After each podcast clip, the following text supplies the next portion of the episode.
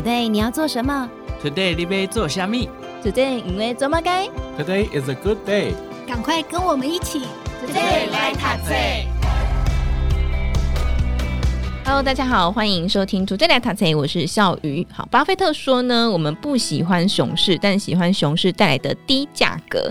那身为投资人呢，难免都会经历熊市跟牛市循环啊，特别是长期的投资人。那重点是我们怎么样抓到这个甜蜜的价格呢？来增加日后的投资胜率。展望明年的股市，我们有没有哪一些可以布局的族群呢？好，从过去这个熊市启示录的书当中，有没有一些可以参考的点呢？那么今天邀请到的这本书的推荐人是周刊顾问张宏昌，宏昌哥来到节目当中跟大家分享。宏昌哥好，笑宇，各位听众大家好。好，这个台湾的巴菲特宏昌哥呢，你怎么样看待？是巴菲特，你已经在我心中是台湾巴菲特了。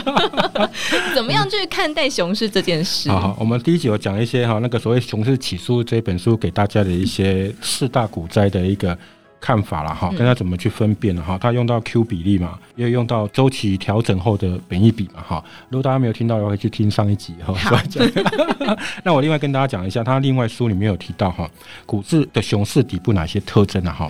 第一个成交量跟周转率，我这边提一下哈。他说哦，在像一九四二年，一九四二年的他美股的成交量，你知道多少吗？多少？二十万六千六百八十万美元。台币的了八百，好少！天哪！那时候最最低最低的成交量，所以那都已经是我刚刚提到，我上一集有提到嘛。一九四二年是它的第一只脚，到一九四九年的时候是一个买点嘛，就第二只脚的时候嘛。所以在一九四二年的时候要创下这个成交量，这成交量比一九二九年美股最热的时候呢，它的成交量大概缩了九十九趴以上。哇，你就知道嘛，哦、因为啊，上一集我们提到那时候投资人从五十万人变成两千万人嘛，哈，那所以这个成交量比较大，大家都不玩股票了嘛。嗯，台股也有这样的情况，台股啊历史在那个现股当中还没有上路之前哈，过去我们常常判断台股的底部哈，大概就五百亿以下，甚至我有看过两三百亿的成交量，哎、欸，起码两千亿。我说两百亿真的真的我没有骗大家，可能大家比较年轻的可能没有看过，我以前看过那种两三百亿成交量，五百亿以下。那早期呢？我们来看那个成交量哈，除了看成交量低以外哈，我们还会看一个指标，跟大家透露一下。是什么？我会看一下元大证券什么时候亏钱。元大证券吗？的经纪部门，你看，因为成交量很低的时候，没有人在交易股票，他就没有手续费可以赚嘛。啊，对。哎，然后它是台湾什么第一大的市占率的券商嘛。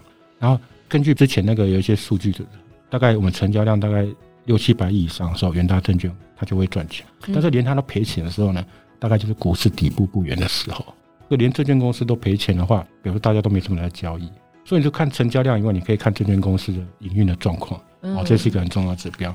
那我帮大家查一下哈，因为最近这几年券商有购并购嘛，所以元大证券现在的市占率哈是十一点零五趴，嗯，那凯基证券是第二大，是十点二六，所以我认为要再加入凯基证券，这两个是已经是台湾的啊，加起来就两成了嘛。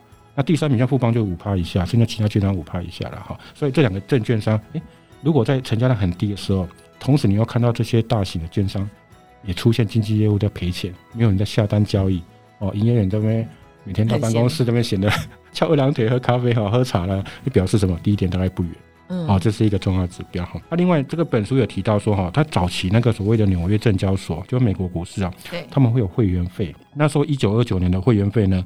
一个会员是要四十九点五万美元，嗯，哎，那时候我们四十九点五万美元算是蛮大的哈。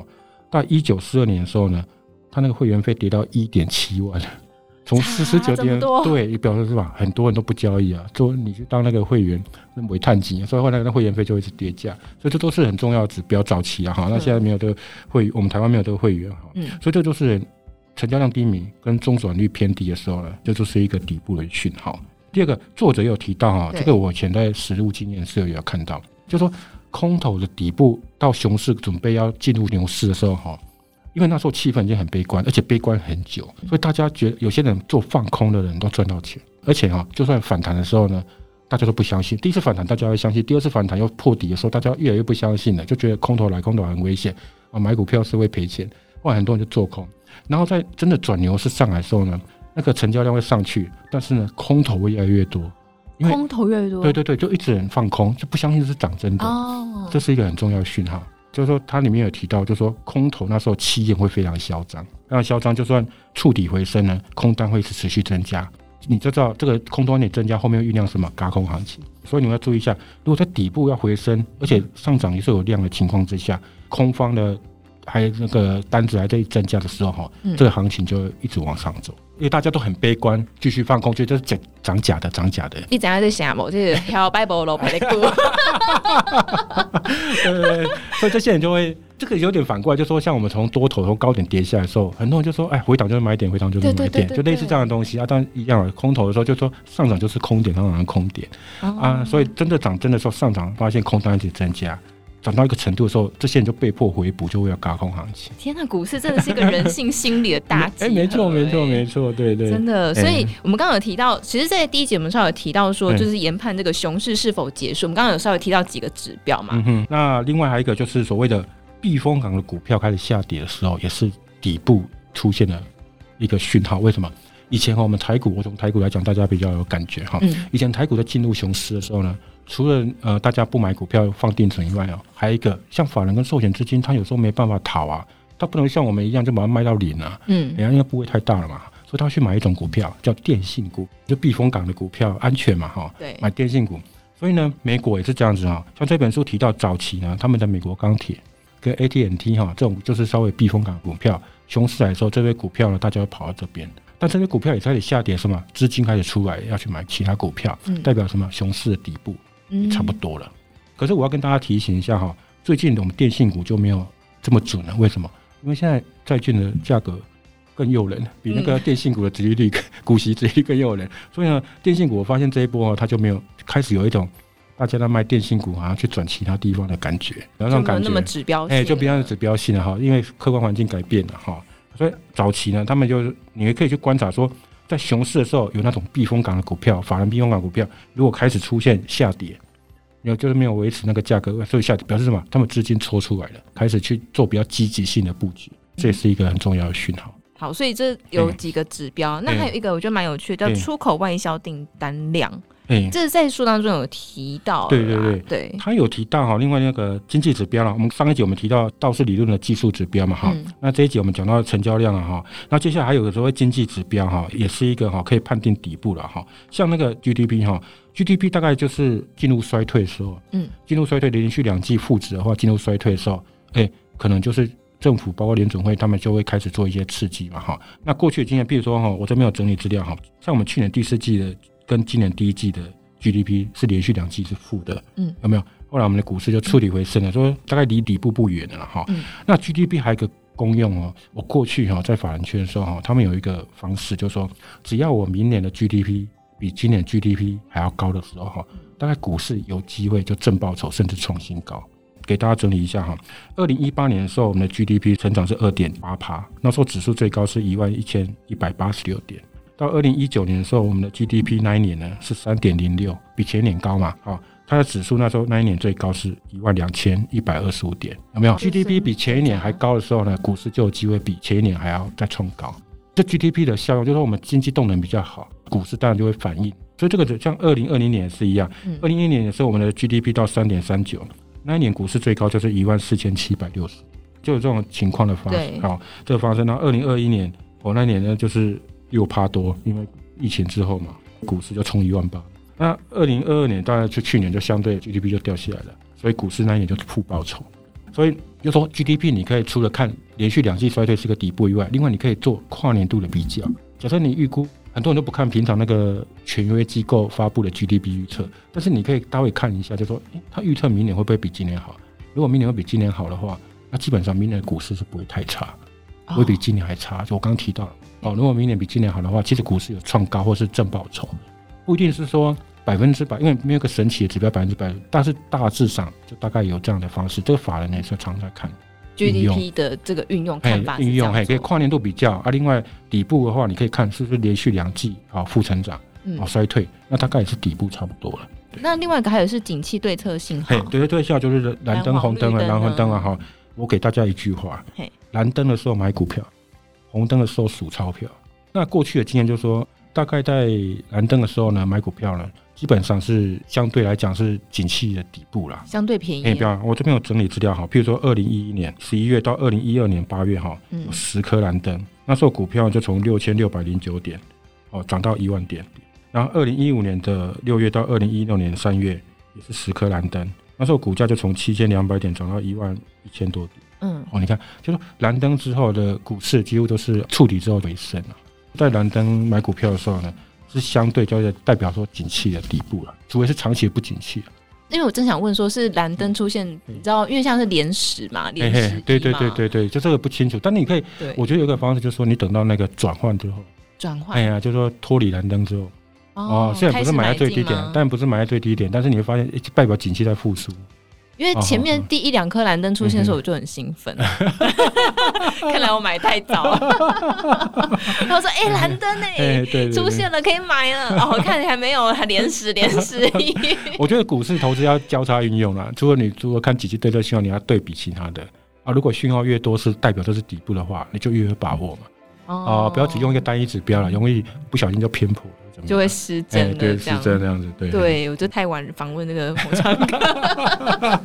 所以，我们刚刚讲 GDP 好，景气对策信号，然后还有这个后面还有两个是 M1B 月增率跟出口外销订单量。对对对，M1B 的哈，它就代表流动性比较高的资金了。那我们都知道，那些流动性比较高的资金，就股市呢最重要就是要有那个资金，有资金的话就会往上走，往上涨嘛。那 N N one B 的话，如果触底回升的话，代表什么？代表什么？资金面开始对股市比较有利，嗯、那有助于成交量增加。我们就知道，股市如果股价要推升的话，一定要量。对，好，那个是比较健康的情况嘛。哈、嗯、啊，所以我这边查了一下，哈，在那个疫情的时候呢，联总会不是大放水嘛，无限 QE。那我就发现我们台湾的 N 万 B 哈，就从那个一点七八，然后就一口气跳到十七八，因为那时候资金，所以我们才有办法冲万八哦，冲万八哈，冲万八，动能很强，动能很强。嗯、所以这个就是跟资金。跟股市的动能是有关系的。嗯，好，那现在的位置是在九月的的这个数据呢，是在三点三三趴。那如果这个再降低的话，代表什么？股市的动能在减退。但是它如果跌多到靠近零或负值的话，哎、欸，你就要思考是是离底部不远。所以这个 M1B 月增率，它也是每个月会公告，嗯嗯嗯，的一个指数。对对对对，所以大家你可以看那个趋势。我觉得总体经济数据最好都看一个趋势，一段时间的一个趋势会比较知道它的动向。好，所以这 M1B 月增率让大家看这个动能，好有没有在？好，再是一个出口外销订单量。我们的九月台湾的九月份的出口金额，哎，传出好消息哈，它是呃年增三点四五趴哈，这是连续十二个月负成长之后转为正成长。因为我们看到，哎，最近其实我们的出口金额是不错的，但是现在不好就是就外销接单哈，九月的外销接单还是属于衰退的。嗯，所以景气有点混沌不明的一个情况，所以基本上如果这个有办法触底回升的话，也是对股市比较有帮助的。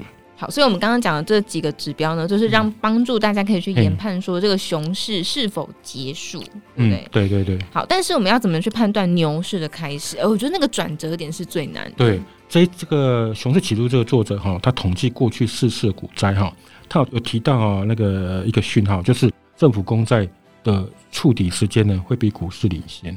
也就是说，你可以看到公债先落底，然后股市再落底。像一九二一年的时候，他就提到说，公债比股市早十四个月落底啊。然后另外三二年的时候，就比那个股市早七个月；四九年是早九个月；八二年是早十一个月，都半年以上。对，但是他有提醒，不要说公债落底之后你就赶快跳进去买，因为他说股市会再跌一阵子，然后才落底。像二一年的时候，如果你在公债触底的时候就跳进去买的话，道琼会再跌二十三趴。三二年，如果你看到触底再跳下去买的话，你会再跌四十六趴，几乎已经赔一半了。所以他说你不能那么急啊，你大概要等，好，等一段时间之后，等一段时间之后你再进场，哦，甚至至少要跌十趴以上，好，这样这样就比较安全一点。所以债市的落底是说它的价格已经低到不行了。对对对，公债的那个价格落底，空头结束之后准备回升，然后后来股市就跟着接棒，也就是过去四次的股灾的经验。嗯嗯，但是我要提醒大家，就是说，我觉得哈，这个情况哈，在最近那个联准会二十一世纪联准会啊，嗯，那个量化宽松以及量化紧缩的情况之下，我觉得股债已经不是这样的一个情况，甚至股债有时候不那么的有这样连贯性了。所以我是建议哈，大家哈，在股市什么时候判断牛市开始啊？我给大家建议是说，你不要踩底，我们等到真正落底之后进行右侧交易。所谓左侧交易，就是股市在下跌过程当中，你去猜底部。但是你容易是吧？猜错了，越买越套。对。但是我们等到股市真的确定落底，比如说我们提到的技术讯号或是一些指标落底之后呢，上去之后，虽然我们没有买在最低点，可能比别人贵，比底部贵十趴、二十趴，但是我们买在右侧，相对来讲就比较有把握，确定牛市，我觉得这样比较好一点，比较安全，比较安全一点。那股债的关系，我觉得在最近那个这几年的联准会的量化宽松之下，我觉得，因为他会去买债，他已经扭曲了所谓的那个债券的一些价格的情况之下，所以我就觉得说，我们就右侧交易会相对比较安全。虽然买贵，但是买的有把握。然后另外呢，股市的领先指标呢，这个作者有给大家打破一个观念。过去我们的经验就是说，股市会比经济呢领先六到九个月，就是我们股市会先落底，然后接下来在经济再落底再上去。的确没有错，在一般的情况之下呢，股市会它是经济的橱窗嘛，所以它会先落底。然后可是呢，他作者提到说，这四大股灾就是大家极度恐慌之下的股灾呢，他发现哦。股市跟所谓的经济是同时落底，甚至经济会先落底。为什么？因为大家太害怕了。就算他已经看到经济的讯号已经开始落底回升了，他也不敢进去买股票，所以就变成说股市比较后面落底，不是说我们常讲的说股市比经济提早落底的情况。欸，所以像。因为最近的这个经济情况一直很混沌不明嘛，所以在历史上都会说，好像股灾过后会出现更强劲的牛市，然后会一直看见新高的出现。嗯、我要在这边要引述两位大师的意见哈，大家都很期待说接下来我们的股市会怎么走，对、啊，好会不会在一个牛市？我觉得哦，最近有一个大师啊讲的一个这段话哈，我觉得蛮受用的啊，可以分享给大家，就是霍华马克思，他是那个像素资本的一个共同创办人。啊，共同创办人霍尔马克思哦，他出版书就是投资最重要的事了哈。这个我觉得很有深度的书了哈。嗯、所以呃，你要打瞌睡的准备，就是 要耐心去看他了哈。那这个人他的东西呢，他写的东西呢，连巴菲特都会看，你就知道他江湖的地位。他有提到哈，现在哈，我们正面临第三次的巨变。第一个巨变就在一九七零年代，一九七零年代的时候呢，大家开始觉得说哈，我们不是只有买好股票，假设我们买的股票没有那么好。但是它给我们的报酬率相对比较高的话，那我们就还是可以买它。这是第一次巨变，所以那时候就产生什么？垃圾债券。垃圾债券本来以前大家不会买的，对，或是说一些投机股大家不会买的。但是如果它可以有更更好的报酬，我为什么不买它？所以高风险的高报酬，这第一次巨变的时候就发生了。嗯，那第二次巨变就是在一九八零年代，我们刚提到一九八二年股灾嘛，哈，股灾之后那个是高利率，那时候福尔克不是把那个利率升到二十趴吗？后来一口气降下来嘛，哈。那时候的一九八零年代就开始迎接所谓的低利率、零利率、负利率时代嘛，哦，这就是第二次的巨变。嗯，然后第三次巨变，他认为就在去年发生了，也就是说，它是第二次巨变的相反，零利率跟低利率应该是不会再回来，可能会维持一个相对比较通膨比较高的情况了。也就是说，那个宽松的一个背景环境可能已经不存在了。然后那个很多人都期待说，很快就会降息了。那个霍马克斯讲了一句话，说：“这是一厢情愿的想法，真的是蛮一厢情愿的，一厢情愿的想法。”对。然后他说：“哦，这三次巨变，就是说你不要再期待说那个低利率环境会很快就到来了。其实搞不好我们现在的，包括你说美债已经到五趴以上，好，十年期美债已经五趴以上，所以这个高利率的环境，好，稍微高一点的通膨，可能是将来我们要面对的一个情况。好，这就是我讲的说，哎，接下来大家可能期待说股市会在不断创高了，哈。”不要创高，但是呢，他给大家一个新的思维，不见得是过去那种量化宽松的环境哦。第二个我要跟大家分享的就是，这个大家都比较知道了，这就是巴菲特的战友叫蒙格。这个是哈，我在二零二零年十二月看到一个新闻，而且当下哈，我非常的震惊。是什么？他就是说哈，未来十年股票的投报率非常低落。而且为什么我很震惊？为什么？因为你知道，二零二零年那时候股市准备冲万八，我们从一万五千点准备要冲万八。大家都在嗨啊，大家都在高兴啊！突然，我们的一个巴菲特的战友蒙格告诉他说，到未来十年股票的报酬率会很低落，所以这个新闻就特别留存起来。他为什么会这样看？哎，因为大家都那时候大家都很嗨啊，而且股票每天都有些涨停板啊，每天涨停板很嗨。那时候货柜在热啊。他的理由是什么？他说啊，过度的量化宽松，还有所谓的政府赤字规模越来越大，比如说美国债务现在三十三兆美元。他说这个东西呢，已经到玩火的边缘。哎，这么可怕！所以你会发现，现在有没有联总会在缩表，资金在缩回笼嘛？那美国债务因为它的债务越来越大嘛，所以它现在必须提高它的殖利率，它有办法有人认购嘛？所以这个情况，你看他几年前就看到这个情况了，我们现在才看到，变成说这个情况已经呼应那个霍华马克思刚讲的，可能那个环境背景已经不一样。哦，你有没有发现？听了就好震惊哦。所以这个新闻我留很久，啊二零二零年这个新闻，蒙哥讲的这一句话，真的，哎呀哎呀，哦，现在来看，哎，真的好像有一点股市，好像慢慢的有点，这一年来你会看到股市有点顿顿的。就是有一点对啊，要要前进不前进的感觉，这样子。对，成交量也不高，闷闷的，对，没错，就闷闷的。对啊，他在二零一年底的时候就讲这个话，好惊讶。这样听起来，未来真是有一点大概谁的啊？对啊，对啊，真的。可是我觉得这本书也有个有趣的地方，就是说汽车业的营收是经济市场知更鸟，没有错哈。每次股灾都会特别提到，你要注意到汽车业的营收有没有上来。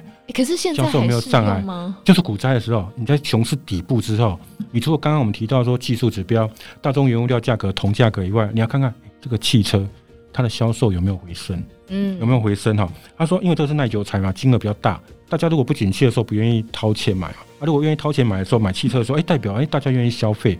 你看很多经济成长，尤其是美国是靠消费带动的，哦，所以那个耐久财如果像汽车这东西呢，能够触底回升的话，哎，代表也是一个。呃，景气的知更鸟，你刚刚提到的知更鸟，嗯、那有一个情况我要特别注意一下哈。嗯、他提到一九四九年二次世界大战的时候呢，那时候很多汽车制造厂公司啊哈的产能被政府给征收了，哎，他去生产一些军事军事用途哈，所以那时候我们大家买不到汽车，就算打仗完之后大家买不到汽车，他买什么？买二手车啊，二手二手车市场也是可以。对二手车价格，对我要提醒大家就是说，哎、欸，这个就是特殊情况，它二手车价格它就价格就突然上去。哦，虽然新车价格没有反应过来，因为那时候有的产能还在陆续恢复当中，但大家买不到新车就买二手车，嗯、就这情况跟我们前几年有没有类似？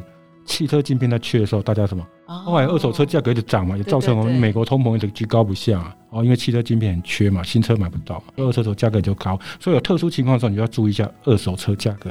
就是两个都可以看啊，汽车业跟二手车，汽车买不到就看 二手车价格。对对对。天哪，好，所以这个都是可以判断的指标啊。我刚刚还，我现在还停在那刚刚洪昌哥讲，我们现在心情还是很震撼。但是我们来请洪昌哥，台湾巴菲特跟大家分享一下，明年哈，二零二四年有没有哪一些我们可以从这些历史事件当中可以参考的地方？然后，如如果投资人想要这个投资布局，嗯、那红川哥会给什么建议？我我的建议是这样哈，像我我在投资的时候，我如果是隔年的展望哈，我常常会第一件事先做隔年有哪些大事发生，比如说美国总统大选。哦，你说已经上一集我们提到了嘛，哎，既定事实，哦、就说这个到时候一定会有一点影响力嘛，对，你要先列出来。还有今年还没有完成的事情，你要列出来，比如说中东、乌俄战争。哦，中美之间的一个贸易战、科技战，还有我们明年我们台湾选举完之后，两岸关系，还有油价通膨这个事件会不会延续到明年？那有些东西呢，本来是负面的，哎，搞不好明年变正面，比如说战争结束了，哦，要不就负转正，那就对股市这样的好消息啊。哦，有没有？就说你要持续追踪这样的事件的变化，你就会列为说明年持续追踪的项目。啊，像短一点的时候，比如说我们常常看下礼拜股市会怎么演变嘛，哈，我常常就会看行事历。比如说下礼拜有哪些公司公告财报啊，有哪些经济数据要发布，这是比较短期的做法了哈。嗯、啊，像我们的录音当下哈，那个 Google 就发布一个财报嘛，啊，非常非常令投资人失望，就美股大跌嘛。嗯、那这个东西 Google 发布财报，其实我们在之前就知道了嘛。啊，如果你之前有先做做准备的话，你就知道说，诶。他可能会公布财报，会对股市产生什么影响？哎，可是这样我知道说，这 Google 要发布财报了，可是我可以做哪些准备？因为我还没有买进呢，还是要等到它买进。也就是说，可能会对股市有什么影响？重量级的公司，比如说台积电法说会，什么时候法说会，我们也会注意嘛？因为它牵扯到所谓的一些消费性电子或者这些半导体的景气嘛。那什么时候它办所谓法说会，说我们就要关注，不止台积电的股东要关注，连相关产业的，因为它是一个晶圆代工的龙头嘛，所以相关产业，哎，我们要注意一下它法说会，它会讲什么。啊，如果是一个很小很小的公司发法说位，可能我连看都不 都没有看，因为就没有参考价值嘛。嗯。但是重量级公司，它的财报或是法说会，它会有一种透露景气的一个讯号，因为它会牵一发而动全身。对，然后它范围又很大，我们就会特别注意嘛。好，所以看二零二四年的时候，我就会把这些大事件给列出来，然后一个一个去追踪看一下情况，然后就会对你二零二四年该做什么样投资布局，好，就会有重大影响。然后另外呢，我还是。跟大家讲说，根据我刚刚讲的两位大师的说法哈，对，我们投资市场的背景音乐，它是一个低成长的一个情况。好，就是说你可能每买一个相对来讲比较，你不用期待它高成长，但是呢，可能你买一个相对满足的一个报酬就好了，不要贪图一个高报酬的情况，就不要冒一个高风险的情况。你只要能够满足你的报酬就好了。另外，我给大家一个最后的建议，就是说哈，嗯、投资呢还是按照自己原有的步伐、原有的纪律前进。嗯，我举个例子好了，之前那个 AI 在热的时候，我们不是伟创、广达一直飙翻天嘛？后来我有一个朋友再来问我说，那时候伟创已经突破一百块，他就问我说，我要不要买个伟创啊？感觉好像没有买 AI 股。好像会遗憾终生。对呀，大家都在车上，在那边摇旗呐喊。然后每天的报纸都写写 AI 概念股，这是未来十年大梦啊！哈，那时候我只给他一句话，我说你本来在买什么，你就买什么。哦，他本来在买高股息 ETF，就不要追。你就直接按照你的既有的投资步伐，你本来的目标买高股息 ETF，按部就班，照你的规划前进，这样就好了。因为你本来理财目标就这样子嘛。哦，你就要将来领股息，然后安安稳稳的退休嘛。我们股市常常有一些新的题材，会让你，比如说之前元宇宙，不是一堆人就就跳去买吗？就最近脸书的那个财报，元宇宙部门大亏损嘛。对，所以就说当时有常常有一种股市常有一种梦，一种题材会让你啊、哦，感觉就是那很兴奋，然后感觉不买会很后悔这样的。对对对对对对。对但这时候你就要把持住了，我本来的投资的步伐是什么？不要乱，还继续往前走，这样是最重要的。哦，我觉得这个。大家在投资的过程当中都会有经历这样的心路历程，对。但是有能不能把持，就是个人功力的修为了。对对对对，不要说外界影响，要有自己的想法了。嗯，而且想，像像上一集我们提到那个债券嘛，嗯，好，你买债券原因是什么？因为别人讲，所以你就跟着买。那些网红推荐就跟着买。殖利率很高啊。对对对对。对啊。但是我要跟大家透露哈，有些网红或一些达人哦，他们有些推荐的那个债券，某个债券 ETF 的话，它其实不见得是真的分析后所推荐的。啊，有时候是置入的，哦，置入的啊，这个我们是他，呃，私底下讲啊，都要置入，所以要不见得说是一个很公正的推荐。啊，大家可能要注意一下。下次访问红昌哥的时候，我开放现场录音室来观摩，大家可以来私下问。拍谁？这个现在好好康只有留给我自己啊，有些话台面上不能讲。对对对，对。好，所以今天来跟大家分享这个熊市启示录。相信透过这个呃，听到红昌哥分享过程，大家对明年的投资可能多少都会有一些自己的想法了。那像刚刚红昌哥提醒的，你还是按照你自己的投资步伐哈，不要被这个市场的情绪给左右了。好，所以今天来跟大家分享熊市启示录也。再次感谢我们今日刊顾问张洪昌洪昌哥来到节目当中，谢谢，谢谢大家，谢谢。好想请毛利小姐帮我问理财问题哦。听完 Today 来 Taxi，，好希望分享学习心得哦。我想跟主持人互动，要怎么联络啊？编辑室好好说的报道太棒了，我也想回馈耶。这些也有你的心声吗？我们听到了。欢迎加入荆州大耳朵 Parkes 粉丝专属社群平台，只要点击资讯栏连接并输入昵称，就能马上互动。我们等你哦。